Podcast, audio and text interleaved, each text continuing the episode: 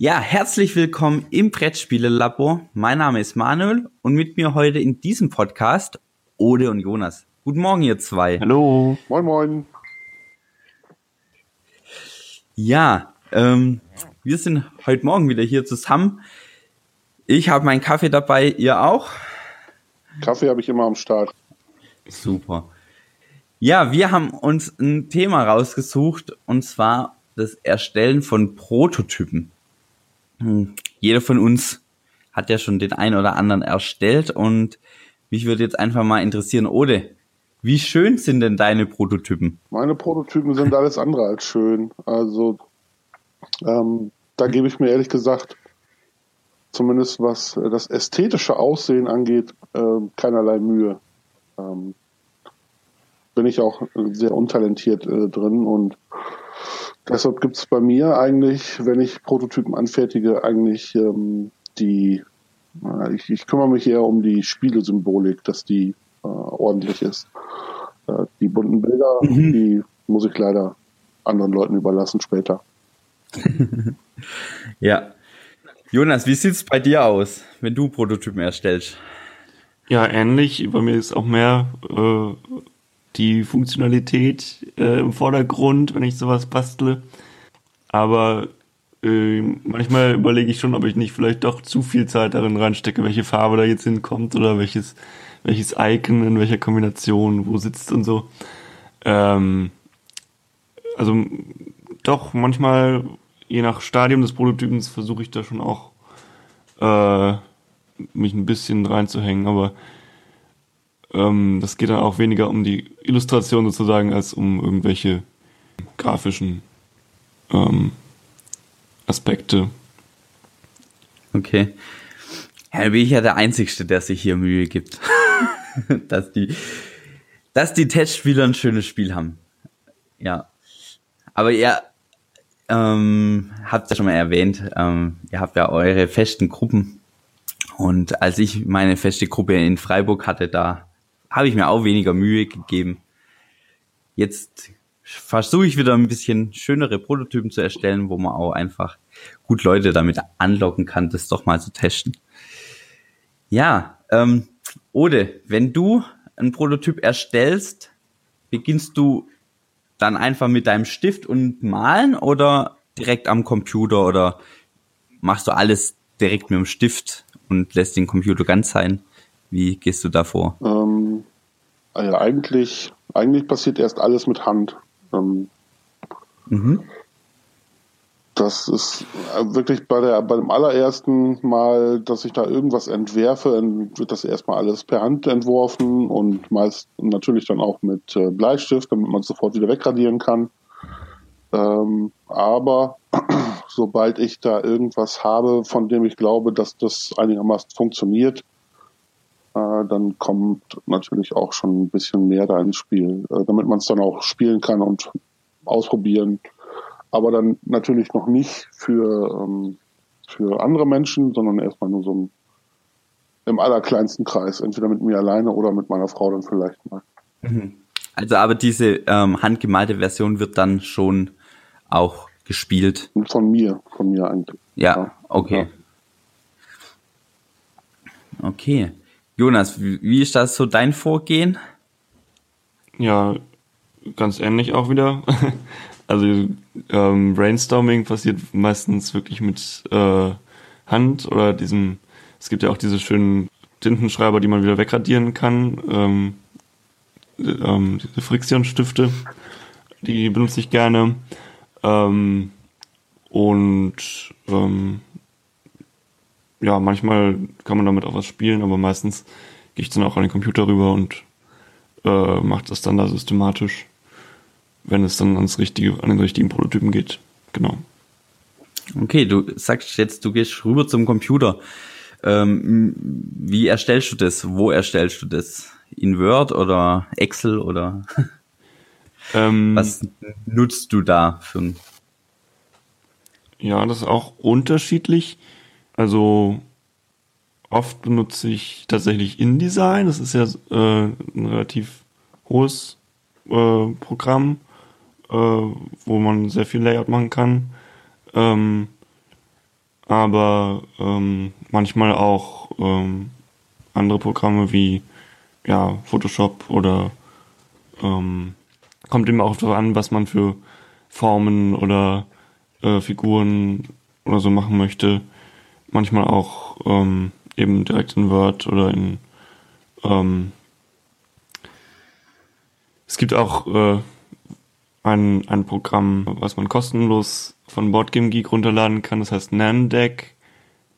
Ähm, da habe ich auch mal was versucht zu machen, aber das ist, muss man sich auch mal ein bisschen einarbeiten. Das ist jedenfalls äh, sehr geeignet, um ganze Stapel von Karten zu erstellen. Das habe ich nie verstanden, das Programm. Vielleicht mache ich da mal ein Tutorial, wenn ich da mehr drüber weiß. Genau. Ja, also das habe ich nie verstanden. Ähm, Ode, was nutzt du denn?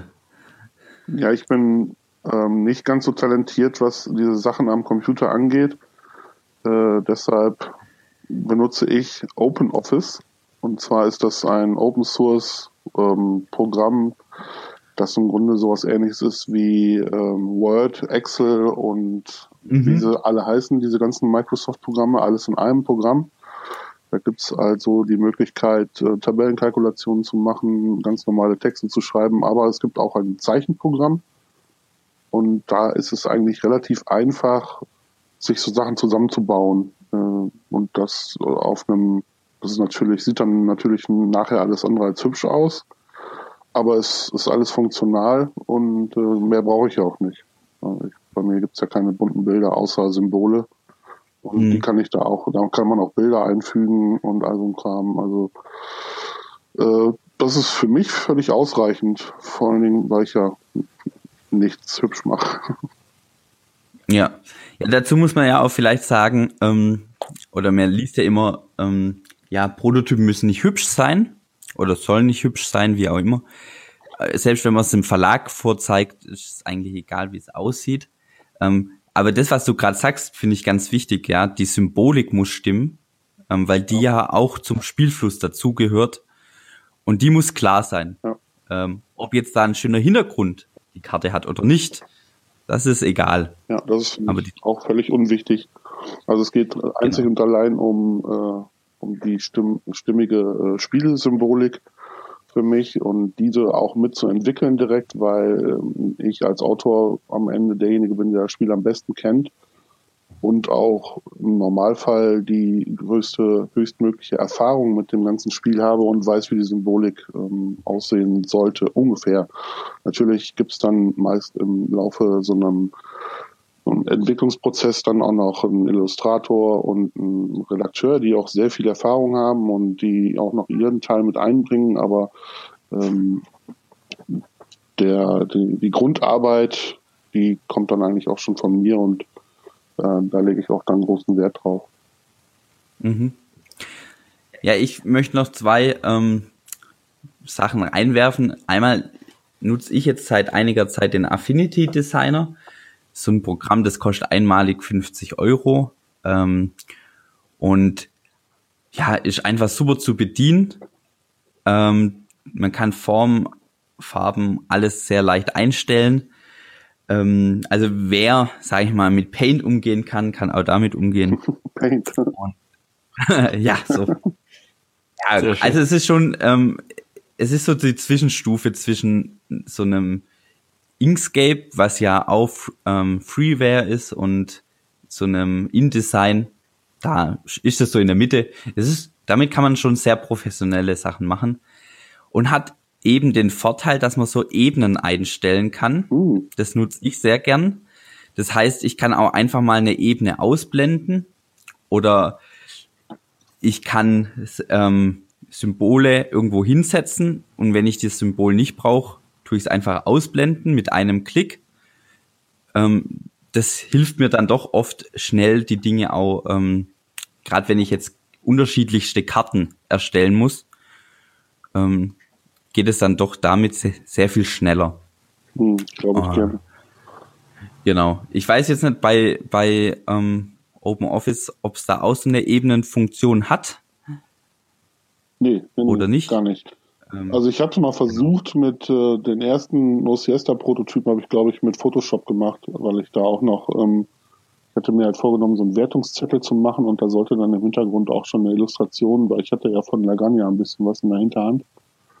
Äh, mhm. Das ist also quasi das erste Mal, dass ich auf richtige Symbolik zurückgreifen konnte. Und da es ja dann auch äh, sowieso darum ging, ein Lagrangia-Würfelspiel zu machen, wollte ich dann auch die Lagrangia-Symbole benutzen, die Harald mir auch alle zur Verfügung gestellt hatte für den Prototyp schon.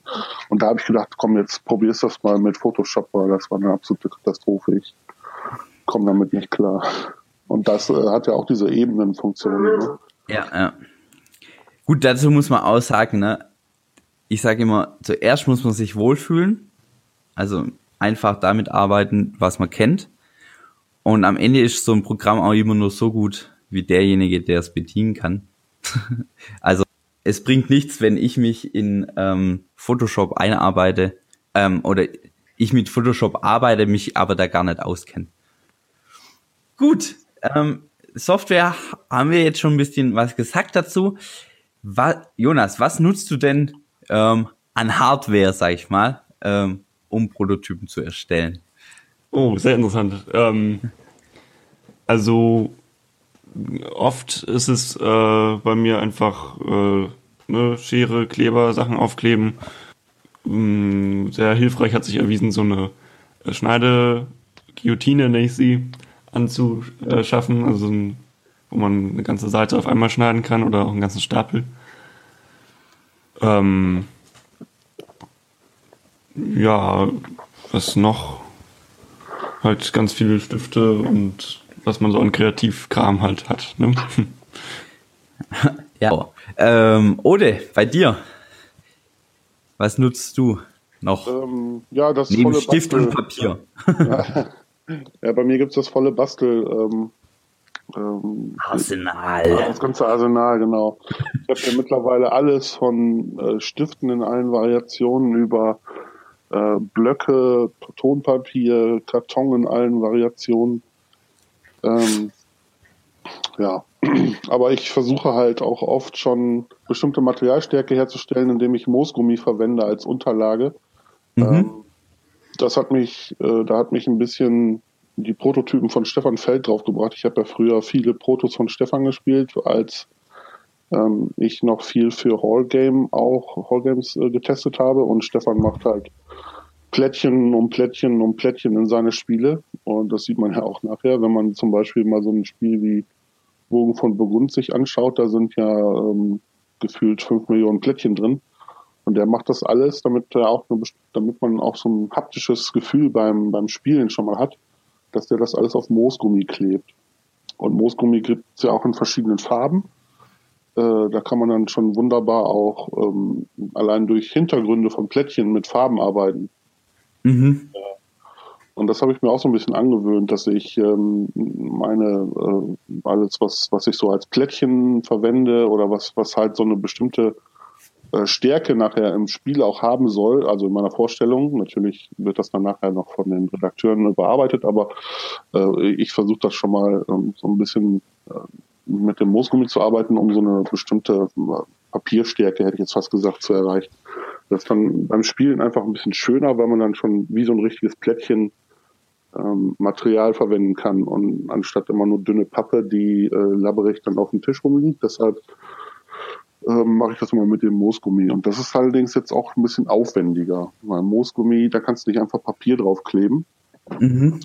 Ähm, da muss man dann erst äh, das ganze Papier laminieren dann in die entsprechenden Formen schneiden. Dann muss da äh, Teppichklebeband drunter, doppelseitiges Klebeband. Dann muss das Ganze auf das Moosgummi geklebt werden und dann wieder ausgeschnitten werden. Ähm, mhm. Und das ist schon, das ist schon sehr viel Arbeit. Ja, ähm, also ich nehme die Luxusvariante davon meistens, wenn ich wirklich haptisch was haben möchte. Und zwar nämlich so Formboard. Ähm, ich weiß nicht, ob ihr das kennt. Das Foamboard? Ist, ja, das ist so ähm, Schaumstoff, also und auf beiden Seiten ist so ein dickes Papier, ähm, was das, den Schaumstoff so festhält. Mhm. Und da kann man halt alles draufkleben, super. Und man kann es aber ganz leicht auch mit einem Cutter ähm, dann einfach ausschneiden. Mhm. Ist recht teuer, aber ist wirklich, also bringt eine super Qualität mit. Also wenn man wirklich mal einen Hochglanzprototyp erstellen möchte, nutze ich das immer. Genau. Okay. Schaut euch euch mal an. Ja, ähm, ist wirklich super. Und mhm. doch, ich glaube, das wäre was, oder um, da musst du weniger ähm, laminieren. Also da kannst du wirklich direkt draufkleben und ausschneiden. Okay, das hört sich interessant an. Aber schneidest du dein, schneidest du dein Moosgummi mit Schere? Nee, alles nee. mit Cutter. Okay, also auch Cutter, ja, gut. Ja, ja, manchmal, manchmal so die Ränder auch noch mit der Schere fein nachbearbeiten, aber eigentlich muss man dann mit dem Cutter ran. Mhm. Ich habe es mir aber auch angewöhnt, das alles in einzelnen Schritten zu machen. Also früher habe ich dann ganze äh, DIN A4 Seiten auf Moosgummi geklebt, äh, ja. also ein, einlaminiert schon und die dann wiederum ausgeschnitten mit dem Cutter und das habe ich mir aber auch schon wieder abgewöhnt, weil das so ungleichmäßige Plättchen gibt. Deshalb schneide ich die jetzt alle mit der Schere aus, laminiere die ein, schneide die wieder aus, klebe die dann auf das Moosgummi und wird, dann wird das wieder ausgeschnitten. Mhm. Das ist also schon sehr, sehr extrem aufwendig. Also das hört sich interessant an, was du da gerade erzählt hast. Ja. Ich muss sagen, bei mir entsteht die Dicke der Teile höchstens dadurch, oder meistens eigentlich dadurch, dass ich irgendwie 12 Versionen habe und die dann mal aufeinander klebe. Ja. von, einem, von einem Plättchen. Ja, das, das ist, das, daran sieht man immer, wie, äh, wie gereift schon so ein Prototyp ist, auch wenn du Karten benutzt mit, ähm, mit Hüllen. Ne? Irgendwann, äh, bei der ersten Version sind die Karten noch ganz labberig, weil nur eine ein Papier drin steckt und nachher steckst halt immer nur noch davor und dann haben die Karten später in der fünften Version dann eine ordentliche Griffstärke, dann verknickt das auch nicht mehr so schnell. ja, Karten. Ähm, wie erstellt ihr eure Karten? Wahrscheinlich einfach ausschneiden mit Schere oder Cutter?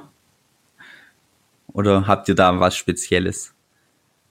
Es kommt drauf an, wenn die Karten Rückseiten haben sollen, dann äh, kann man natürlich auch ähm, Kartenhüllen verwenden, die dann ähm, halt keinen gestärkten Rücken haben. Oder jetzt klingelt hier gerade das Telefon bei mir, ich muss da mal eben dran gehen, sorry. Ja, bei mir ist es auch einfach ausschneiden, mm, mit Rückseiten auch zusammenkleben oder halt doppelseitig drucken. Ähm, auf dickeres Papier oder sogar auf irgendwelche bestehenden Karten, die ich nicht mehr brauche, draufkleben oder mhm. auch Blankokarten.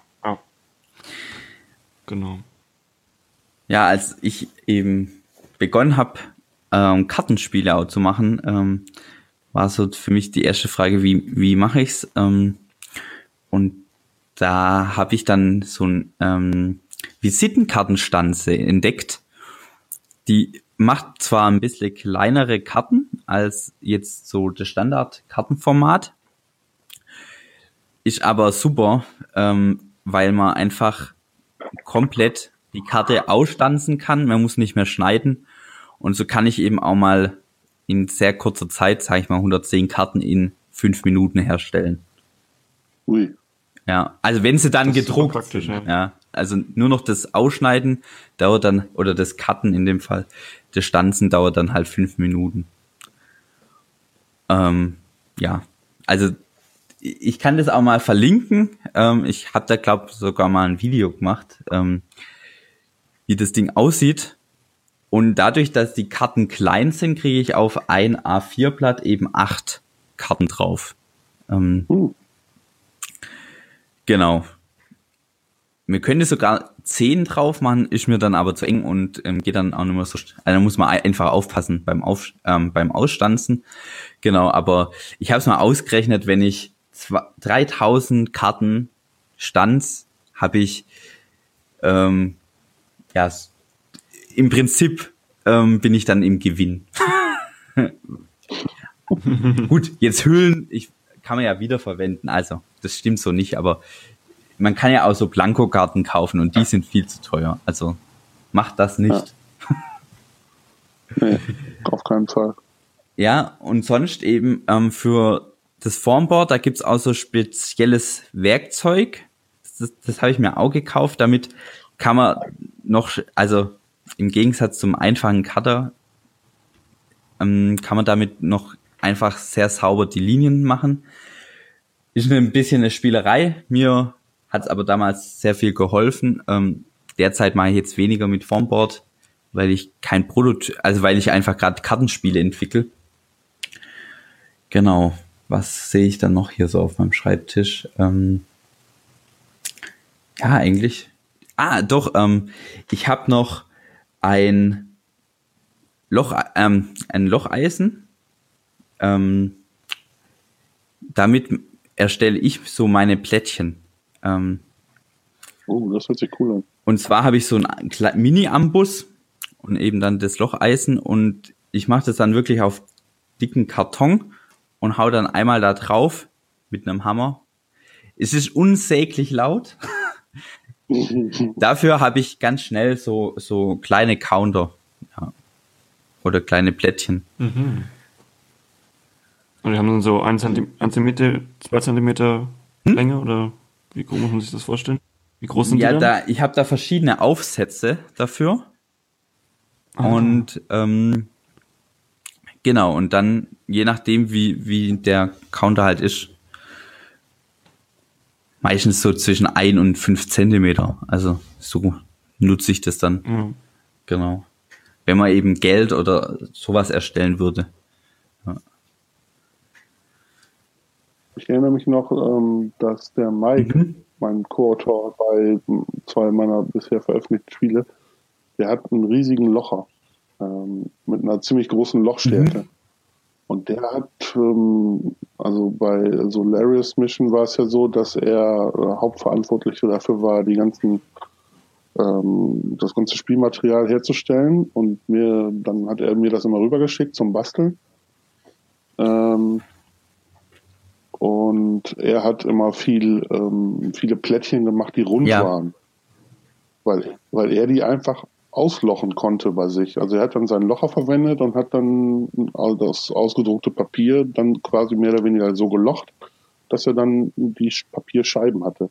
Aber ich habe so einen blöden Locher nicht gehabt. Ich musste dann immer mit der Schere diese runden Plättchen ausschneiden. Und es gibt ja. nichts Schlimmeres, als 50, 50 runde Plättchen ausschneiden zu müssen und die dann irgendwo drauf zu kleben und dann nochmal rund rumschneiden zu müssen. Also du musst dann irgendwie fünfmal rumschneiden für jedes Plättchen. Und für Mike war das immer total easy, weil der musste einfach nur lochen. Ich habe hier stundenlang gesessen und die blöden runden Plättchen ausgeschnitten. Deshalb habe ich irgendwann gesagt, du machst jetzt keine runden Plättchen mehr, jetzt alles nur noch mhm. rechteckig. Das ist halt besser zu schneiden. Das ist halt viel einfacher. Naja, da kann man halt einfach mit so einem, also was hast du eben gesagt, Guillotine? Ja, nee, Locheisen heißt das.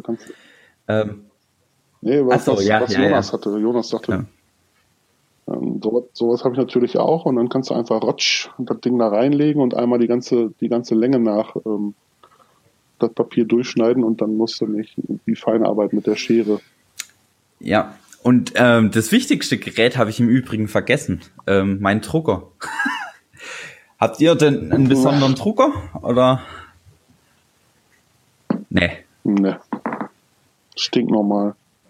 Der Drucker in der Uni ist ziemlich gut.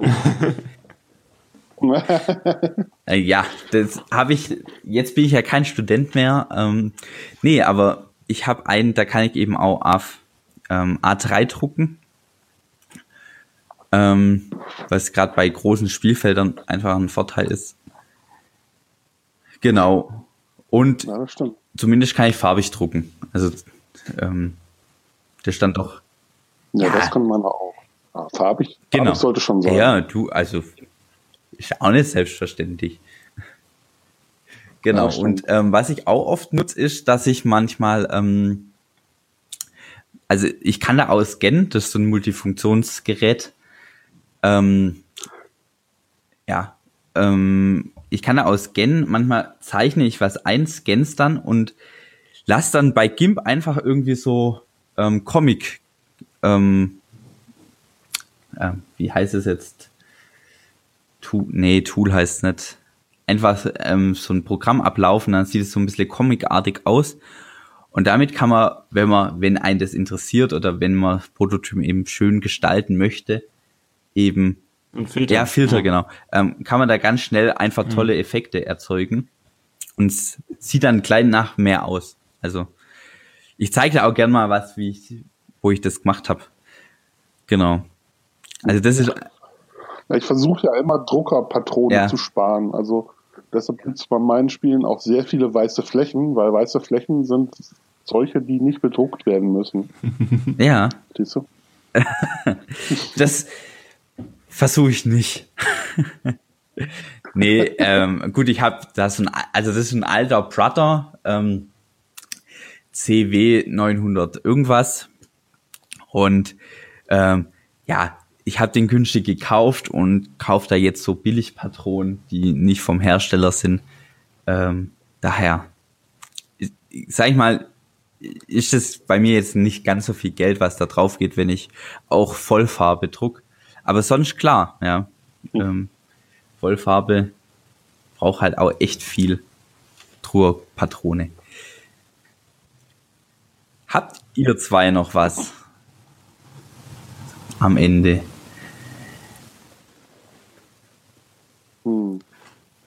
Na, grundsätzlich halt, äh, dass ich gerne auch im Internet bei Harald Mücke Spielmaterial.de äh, mich äh, mit anderen, es ist ja nicht nur gedrucktes Material, sondern auch ähm, Spielsteine und so weiter eindecke.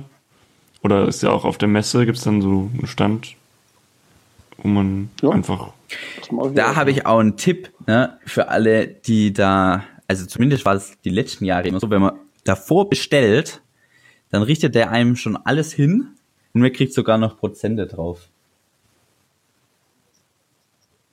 Wenn man das vor der Ja, Messe also wenn man der es vor der abholt. Messe auf seiner Homepage bestellt und dann auf der Messe abholt, dann ist, Ja, dann spart man die ja Versandkosten. nee, nicht nur die Versandkosten, ich glaube, der gibt da nochmal 15 Prozent. Und es ist alles gepackt.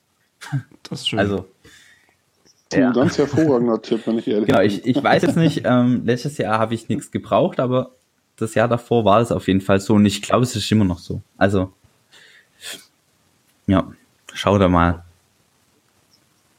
Ja, ausgerechnet, ausgerechnet die Spielsteine, die ich haben wollte, die gab es jetzt auf der letzten Messe. Ja, deshalb ich gut bestellen. Dann hätte ich. Ja, okay, Genau. jetzt bin ich auch schlauer. Ja, aber ansonsten werden auch bei mir gerne alte, Proto äh, alte Spiele ausgeschlachtet. Ähm, wenn das Spiele sind, die Mhm. bei uns jetzt einfach ähm, nicht mehr gespielt werden und man da bei eBay vielleicht noch drei bis fünf Euro für bekommt, dann, dann mache ich mir die Mühe nicht, die äh, zu weiter zu verkaufen oder irgendwie sowas, sondern dann werden die, werden die ausgeschlachtet. Dann habe ich wieder ein neues Spielbrett oder einen neuen Karton oder neue Würfelchen und all so ein Kram. Ja. Bei mir ist es auch, auch oft so, dass ich von Spielen einfach mal spontan Geld rausnehme oder so. Also diese Spielmünzen oder Scheine Genau. oder irgendwelche Ressourcen, Würfel oder so, die kann man ja auch wieder zurücktun. Also so auf die Zeit. Jetzt haben wir viel darüber ähm, geredet, was, wie wir unsere Prototypen herstellen. Wenn es jetzt nicht, ähm, ans Eingemachte geht, der Prototyp dann auch zum Verlag gehen soll. Ähm, ja, wie gebt ihr euch da dann nochmal besonders Mühe oder sagt ihr, nee, so mit allen Zeichnungen, die ihr mit per Hand gemacht habt, geht es jetzt so zum Verlag? Oder wie gehst du da vor? Ja, also ich habe da ähm, zweierlei Erfahrung eigentlich gemacht. Also grundsätzlich bin ich ja persönlich der Meinung, ähm, dass Prototypen nicht hübsch aussehen müssen. Ähm, das habe ich ja jetzt eben auch schon erklärt. Also ich mache mir da wenig Gedanken drum. Versuche die Spielsymbolik ähm, stimmig zu haben. Aber ähm, es kommt immer so ein bisschen ganz auf die Situation an, äh, wenn sich ein Verlag so ein Spiel angucken soll. Ähm, die sagen natürlich auch immer, ja, muss nicht schön aussehen und sowas, ne? aber im Grunde haben viele Verlage so viele Spiele vorliegen, dass ich auch das Gefühl bekommen habe, dass es manchmal gar nicht so schlecht ist, wenn es vielleicht auch ein bisschen was hermacht. Dass man zumindest schon mal im Ansatz so ein bisschen ähm, ja, versucht, ähm, auch in die Spielewelt eintauchen zu lassen, indem man vielleicht doch ein bisschen ähm, Hintergrundillustration verwendet. Äh, zum Beispiel, wenn man so ein Spiel auf einer Messe präsentiert, Mhm. einem Verlag, da haben die ähm, Termine im Halbstundentakt. Da fällt dann vielleicht das Spiel auf, ein bisschen mehr, was dann vielleicht doch ein bisschen hübscher aussah. Also ähm, deshalb kann man da jetzt, also ich habe jetzt eben einfach so gesagt, ja, bei mir sieht's halt nie hübsch aus. Das mache ich auch tatsächlich so, bei mir sieht's halt nicht hübsch aus. Und ich habe da im Grunde dann auch Glück gehabt, dass ich an Verlage geraten bin, denen das egal war. Aber natürlich ist es, wenn man sein Spiel anderen Leuten präsentiert, da ist es nicht anders als beim Spieler auch. Also da fällt hübsch halt erstmal auf. Und da lässt dann vielleicht auch einen etwas bleibenderen Eindruck als der, ähm, der Pro weil es geht ja nicht darum, dass das Spiel sofort bis in die letzten Ecken beleuchtet wird. Also die schauen sich das Spiel an, du erklärst denen, wie es funktioniert. Dann haben die es aber noch lange nicht gespielt und erfahren, wie gut das Spiel ist oder wie schlecht. Und ähm, wenn du dann in Erinnerung bleiben möchtest, dann ist es natürlich hilfreich, wenn dein Prototyp vielleicht ein bisschen hübscher ausgearbeitet ist, wenn er anständiges Material hat, anstatt nur Papier, wenn da vielleicht doch die ein oder andere ähm, Farbe mit drin ist, die dann hübscher aussieht, ähm, das ist sicherlich nicht unbedingt ähm, schlecht. Und ähm, es kommt halt ein bisschen auf die Situation an, in der man sein Spiel einem Verlag vorstellt. Ne? Ja, ich denke auch, schlecht ist es auf keinen Fall. Ja, es ist super.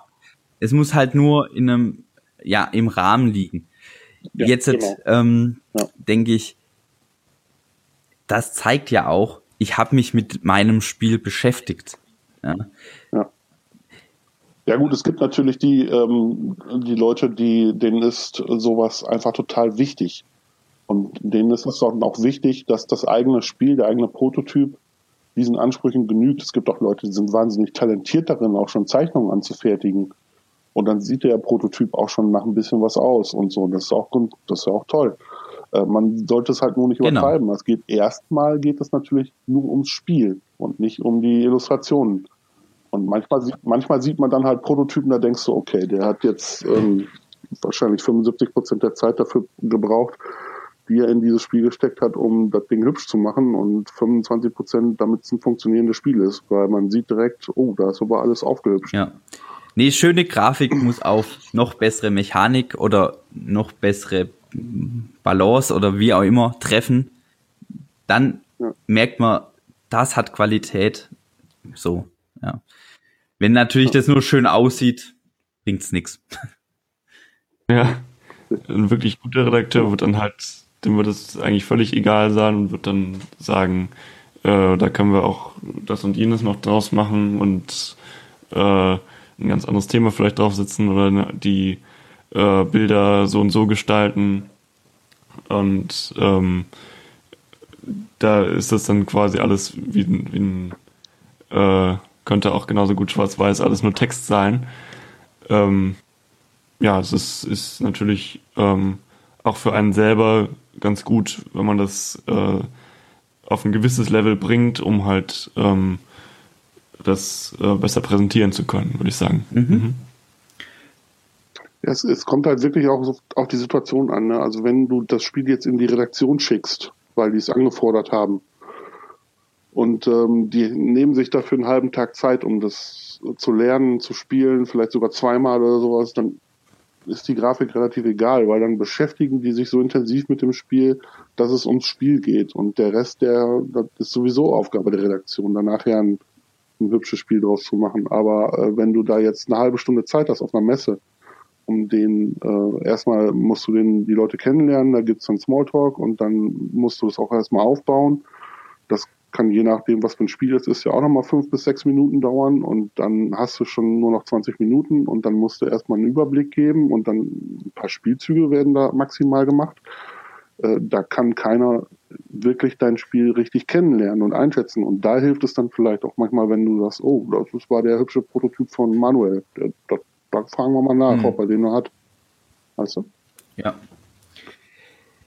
ähm, ich habe jetzt noch einen Tipp für alle, ähm, die dann auch wirklich da eben sich Mühe geben wollen, und zwar gamedeveloperstudio.com. Das ist ähm, ein Zeichner, der stellt eben Grafiken her und da kann man einiges for free bekommen, aber ähm, und andere Sachen eben für kleines Geld. Und es sind wirklich also tolle Illustrationen auch für Prototypen, jetzt nicht für Strategiespiele leider, aber so, also, oder, also weniger Icons, aber halt so Illustration. Und ich denke gerade, wenn man im Bereich von einfacheren Spielen unterwegs ist, bieten die sich super an, weil die sind super witzig und eben für schmales Geld zu, zu bekommen.